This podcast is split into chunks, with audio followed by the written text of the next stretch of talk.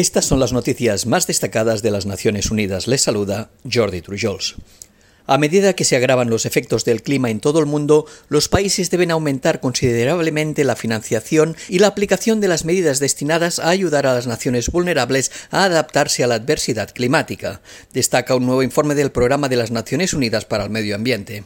El estudio concluye que los esfuerzos globales en la planificación, financiación e implementación de las medidas de adaptación no están a la altura de los crecientes riesgos climáticos.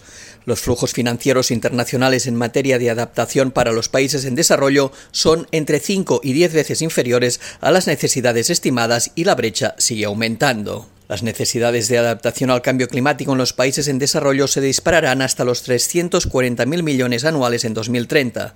Sin embargo, el actual apoyo a las medidas de adaptación representa menos de una décima parte de esa cantidad, afirmó el secretario general de la ONU en una declaración con motivo de la publicación del informe. El estudio concluye que unir inicialmente las medidas de adaptación y mitigación junto a la planificación, la financiación y la ejecución puede mejorar los beneficios conjuntos. Unas horas más tarde, el secretario general recordaba que las emisiones contaminantes siguen creciendo a niveles récord y que en vez de reducirse un 45% para 2030, van a aumentar un 10%. Antonio Guterres también indicó que con las políticas actuales las temperaturas van a aumentar hasta 2,8 grados centígrados para finales de siglo. Por ello alertó que nuestro planeta está en vías de alcanzar puntos de inflexión que harán que el caos climático sea irreversible y que el aumento de la temperatura sea catastrófico para siempre.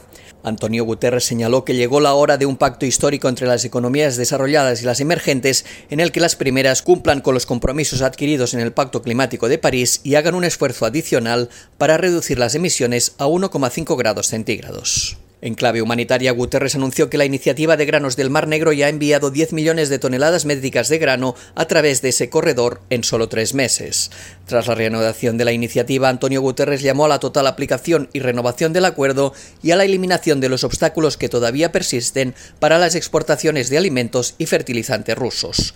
En este último apartado destacó que la escasez de fertilizantes ya está afectando a los agricultores de todo el mundo y que no se puede permitir que su carestía se convierta en una escasez Mundial de Alimentos. La Asamblea General de las Naciones Unidas reiteró este jueves por trigésima vez su inequívoca posición contra el embargo económico de Estados Unidos a Cuba y pidió que se ponga fin a ese castigo unilateral. La resolución de rechazo obtuvo este año 185 votos a favor, dos en contra y dos abstenciones.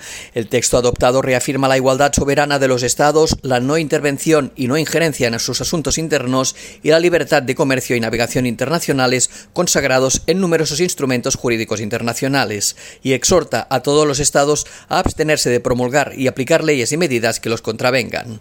Al explicar su voto, uno tras uno los múltiples oradores de la sesión insistieron a título nacional y como representantes de bloques de países en el carácter ilegal del embargo, afirmando que constituye una violación flagrante y sistemática de la Carta de las Naciones Unidas y exigiendo su levantamiento. El alto comisionado de las Naciones Unidas para los Derechos Humanos advirtió hoy que la constante violencia armada de Haití ha sumido a la nación caribeña en la peor situación humanitaria y de derechos humanos en décadas y pidió encontrar soluciones urgentes a esta crisis prolongada y multifacética. Bandas fuertemente armadas han bloqueado el acceso a la principal central de combustible y a los puertos, obstaculizando gravemente el acceso al agua potable, los alimentos y los medicamentos. La inseguridad alimentaria va en aumento con casi la mitad de la población padeciendo hambre aguda. Las malas condiciones de saneamiento y la falta de suministro de agua potable han provocado un brote de cólera que se ha cobrado decenas de vidas.